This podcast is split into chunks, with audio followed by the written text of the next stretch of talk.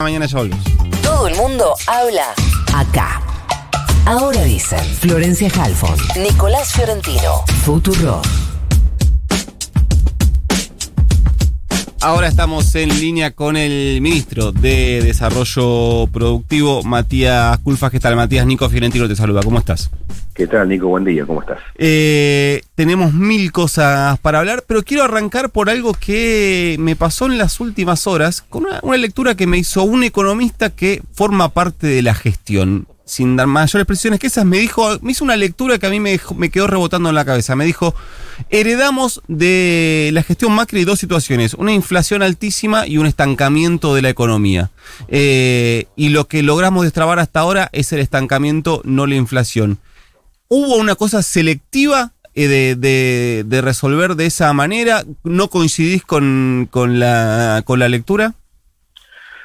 No, no, no es que hubo una cuestión selectiva. Lo que ocurrió es que, vos fíjate, 2020 logramos reducir la inflación, cayó casi 18 puntos, y 2021 nos tocó un escenario totalmente distinto, un escenario mundial. donde Ujú. La inflación se disparó, mirá los países desarrollados, eh, muchos están con inflación que fue el doble o el triple que lo habitual, obviamente de niveles bajos, ¿no? Eso es una diferencia importante. Pero la verdad que hay un montón de factores, eh, precios internacionales, eh, problemas de commodity, problemas logísticos, bueno, todo eso hizo que el escenario este, para desin- para desinflar la economía, seguir esa tendencia, se revirtiera y fuera muy complicado. Eh, estuviste ayer con el presidente en San Juan presentando este cluster, así se dice, ¿no? Cluster. ¿Es? Sí, clúster o Eh, de empresas. para la generación de eh, energías renovables. Sabemos que es uno de los puntos, no por los cortes de luz solamente, sino por muchas cuestiones, incluso la financiera, la situación energética en la Argentina eh, es eh, delicada. ¿Cómo eh, imaginas? Entiendo que ya sé que no es tu área, eh, sé que, pero, sé- pero eh, como el- la producción justamente, al menos esa es la explicación que se dio desde el gobierno en los últimos cortes de luz, está en, su desarrollo, en su crecimiento, está demandando más energía. Entiendo que es una crisis que eh, toca su, tu segmento. ¿Cómo eh, imaginas esa evolución en materia energética? Digo, eh, incluso hasta en términos de, subsidios. Mira, lo, lo que se planteó ayer es un, un aglomerado productivo justamente para resolver un, un problema que, este, que el gobierno de Macri lo, había dejado totalmente desatendido, ¿no? No, no por casualidad, sino por su concepción político-ideológica. Eh, para, dar, para ser bien claro, el programa de Renovar, que fue el que incentivó incorporar energías renovables en el gobierno anterior, tenía básicamente dos puntos. Este, financiamiento externo, por un lado, y por otro, incorporar paquetes de producción este, de, equipos, de paneles solares, de molinos eólicos importados. Realmente no hicieron nin- ningún esfuerzo serio para que la producción nacional tuviera un peso. Bueno, en Argentina tenía una experiencia al respecto. ¿Qué pasó? Cuando se cortó el financiamiento internacional en abril de 2018, empezó esa salida brutal de capitales que todos recordamos, y que, digamos, la realidad generó esa crisis financiera tan fuerte, bueno, este programa dejó de existir, no, no tuvo más chance de concretar proyectos, que un montón de proyectos truncos, y encima nos perdimos la oportunidad de desarrollar una industria nacional para, para este sector. Esto es lo que queremos revertir, estuvimos trabajando un tiempo largo, este San Juan este, creó una fábrica especial de paneles solares, que realmente es de lujo lo que están haciendo en San Juan, tenemos IMSA que la hemos recuperado en Mendoza, y se han sumado varias empresas provinciales algunas públicas, otras privadas, de este conjunto de seis este, provincias que se han sumado a este, este clúster. Entonces la idea es justamente producir energía renovable con equipos nacionales, dándole oportunidad justamente a, la producción y al empleo argentino para que esto pueda tener este peso. Entonces, este es un tema que nosotros lo queremos eh, justamente instalar como una de las soluciones a, a la cuestión de la generación eléctrica y además con los compromisos que Argentina ha tomado en materia de energías renovables. Claramente este es uno de los temas que hay que trabajar, no el único, pero un tema importante vinculado a los desafíos del cambio climático y a reducir emisiones contaminantes. Y respecto al, tema eh, tarifario, sabemos que la Argentina, te- si, doy, algún número equivocado, vos corregime, pero vamos a terminar o terminamos eh, 2021 con un 5% de déficit más o menos, eh, y que lo destinado a subsidios a la energía representó algo así como el 2,4% de eh, eh, el PBI.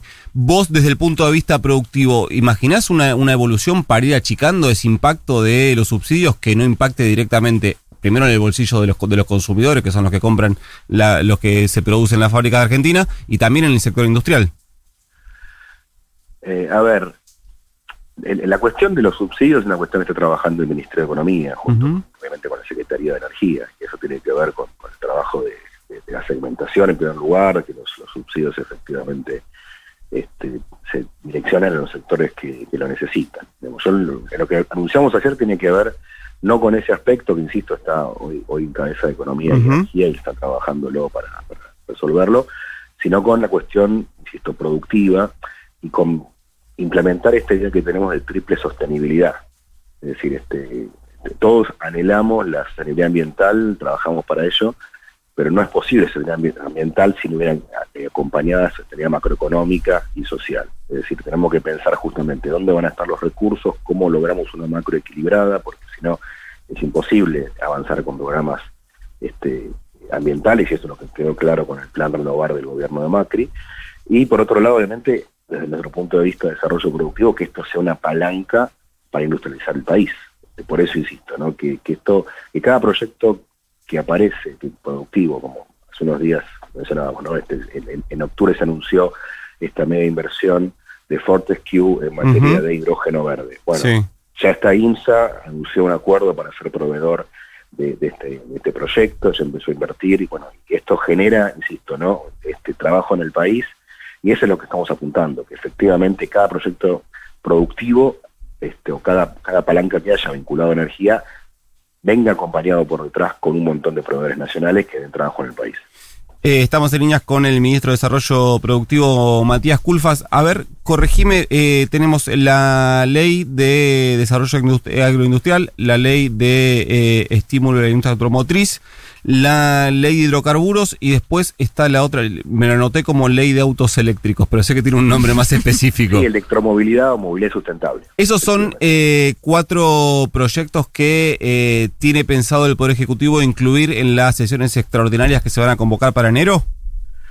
Sí, la idea es saber si efectivamente se, convocan esas sesiones, estos cuatro proyectos, junto con dos más, que son el de cannabis para uso medicinal, y el de compra argentino serían los seis proyectos que, en realidad son los proyectos que el presidente anunció el año pasado en la apertura de sesiones legislativas y que bueno, todos este, han sido enviados al Parlamento en diferentes momentos, incluso el de Canal ya tiene media sanción y este el de electromovilidad que está este, por salir, en, digamos, lo tiene ya el presidente a la firma para poder ir al Congreso.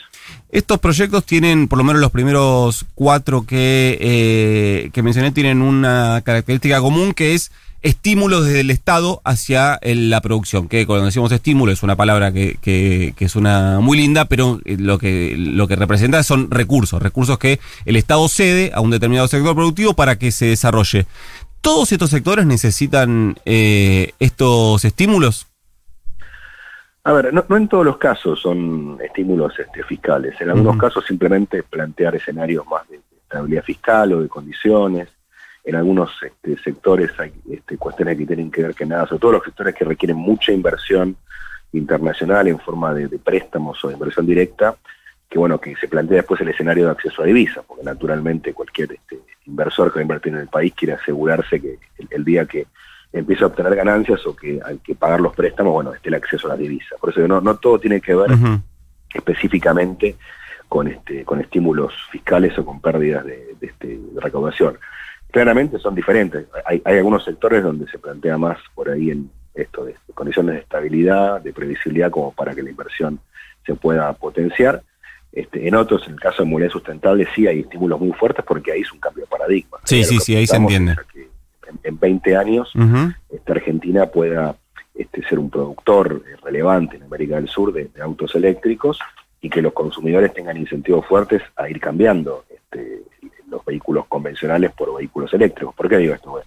Realmente, cuando hablamos de, cuestiones ecológicas, transición ecológica, este, hay que atacar los temas de fondo. Es decir, claramente más de la mitad del problema del cambio climático tiene que ver con las emisiones de carbono y en particular con las cuestiones de este, uso de combustibles fósiles. Si queremos luchar en serio, digo, no, no con palabras, sino con, hechos concretos, un tema es energías renovables y otro tema es justamente las emisiones que hacen los vehículos, ¿no? Entonces es clave que, digo, no va a pasar un día para el otro, pero digo, Estados Unidos, por ejemplo, el año pasado el presidente Biden anunció que espera que en 2030 tengan la mitad de los vehículos que circulan por Estados Unidos que sean eléctricos, que sean de cero contaminación. Bueno, si queremos realmente ser una plataforma productiva, hay que generar incentivos fuertes para que esto se dé, desde la oferta para que haya inversiones y para que los este, sectores productivos tengan incentivos a hacer este recambio tan importante, y la demanda para que el consumidor tenga la opción de elegir un auto no contaminante a un precio competitivo. Sabemos que la Argentina está llegando a, eh, igual no, iba a decir, está llegando a instancias cruciales en la negociación con el FMI, pero estamos más o menos en esta misma instancia hace, hace más de un año. Por ahí sí lo que se, lo que se, eh, se ve en el horizonte es este pago eh, dispuesto para eh, marzo. ¿Cómo estás trabajando como ministro en ese marco? Digo, porque imagino que eh, cuando hablas con el sector productivo, cuando tenés que tomar incluso decisiones, tenés que trabajar sobre un escenario, eh, proyectar un escenario. Ese escenario es lo que se había eh, previsto, por ejemplo, en el presupuesto 2022 que no se aprobó, que es que la Argentina no pague eh, nada al FMI este año. ¿O hay algo en tu intimidad que también te lleva a pensar, a trabajar en la hipótesis de, por ejemplo, de que, de que no se pague, pero en un escenario de default? No, esto me parece prematuro para mencionar. Está el ministro de Economía sí, trabajando, negociando muy bien y obviamente con la expectativa de que se pueda llegar a un acuerdo, que insistimos, tiene que ser un acuerdo que al país le permita eh, continuar con su, con su crecimiento, ¿no? Es decir, como, decías al, al, principio, la primera pregunta, este, realmente Argentina recuperó eh, el crecimiento económico y lo que logró el año pasado no es poco, ¿no? Porque yo me acuerdo el año pasado, alrededor de abril, mayo, había consultoras o organismos internacionales que decían que Argentina recién iba a recuperar el producto pre-pandemia en el año 2025, 2026, lo recuperamos en 2021. Y con una pandemia que, que golpeó fuerte, pues la segunda ola fue fuerte, y, por, y tuvimos varios sectores productivos que trabajaron, en algunos casos en media máquina, otros prácticamente este, niveles muy bajos, caso turismo, gastronomía, que recién se empezaron a recuperar en agosto, septiembre. Así que, este, bueno, la verdad que nosotros vemos que hemos logrado muchísimo como, como sociedad, como gobierno en materia de, crecimiento económico, de mu muchos sectores productivos recuperándose, y, y, aspiramos a eso. El acuerdo con el fondo este, nos permita seguir creciendo y que en todo caso la, consolidación fiscal se dé por los buenos motivos, porque el país crece, porque reduce el déficit, justamente porque suben los ingresos debido a mayor actividad económica. Eh, Matías, ¿cómo hacemos para allanar el debate entre eh, lo que se necesita extraer de recursos naturales con eh, los cuestionamientos ambientalistas? Yo sé que, eh, porque lo, lo, he hablado con vos, tenés una, una posición respecto a, a la minería. Está también esta discusión sobre lo que puede ser la extracción offshore de petróleo en las costas, hay que decirlo, a 400 kilómetros de la sí, costa de Mar del Plata. La exploración por eh, ahora. La exploración por ahora. Eh, ¿Cómo hacemos para que el debate se dé de otra manera? Es lo que estamos intentando, que es justamente plantear este, diagonales, convergencia, porque la verdad es que cuando escuchamos algunas críticas no nos sentimos para nada identificados. Nosotros nos consideramos un gobierno totalmente consustanciado con la problemática ambiental. Nos consideramos ambientalistas, somos, diría, el primer gobierno que, que, lanzó un plan de desarrollo productivo verde, que justamente busca cómo congeniar la problemática ambiental, que es, que es acuciante, que hay que tenerla en cuenta sin lugar a dudas, este, con los desafíos productivos y en todo caso utilizar esas necesidades para este, incentivar una nueva industrialización en Argentina, ¿no? basado justamente en la economía verde, las industrias de energías renovables, de equipamiento, el hidrógeno verde, los autos eléctricos, es decir, es realmente una, una oportunidad. Y al mismo tiempo este, tener claro que es una transición, que es totalmente inviable pensar que eh, Argentina o el mundo van a dejar súbitamente de producir combustibles fósiles, por ejemplo. No, no, no es viable. Este, va a llevar tiempo, serán 20 años, 30 años, ojalá sea este, lo más rápido posible.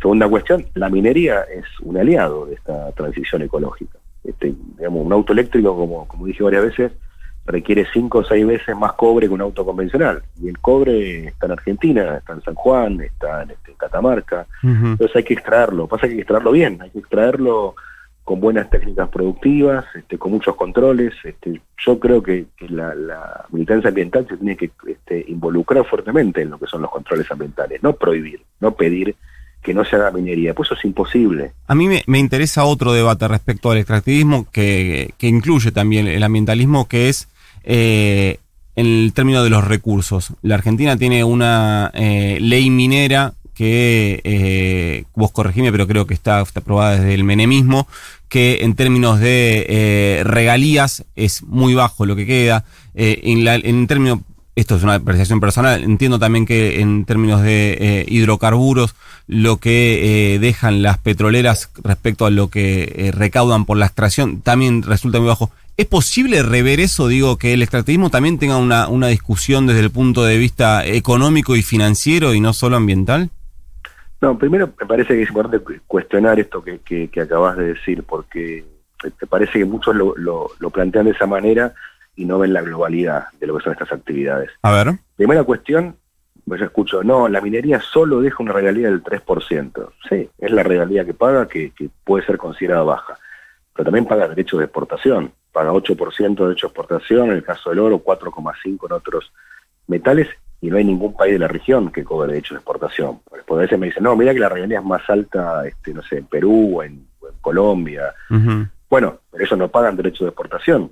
Eh, el impuesto a las ganancias que pagan las mineras es del 35%, en otros países es mucho más bajo. Es decir, la idea de que, primero, de que no tributan nada no es cierto. La verdad que tributan y tributan este, más o menos en, línea con otros países de la región, o en algunos casos un poco más incluso.